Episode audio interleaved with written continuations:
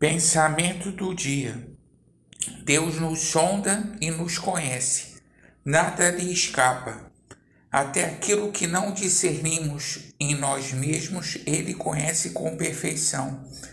À medida que nós conhecemos mais a Deus, mais luz teremos, assim seremos transformados e conheceremos melhor a vontade dele para nós. Pastor Heber Jamil, que Deus te abençoe.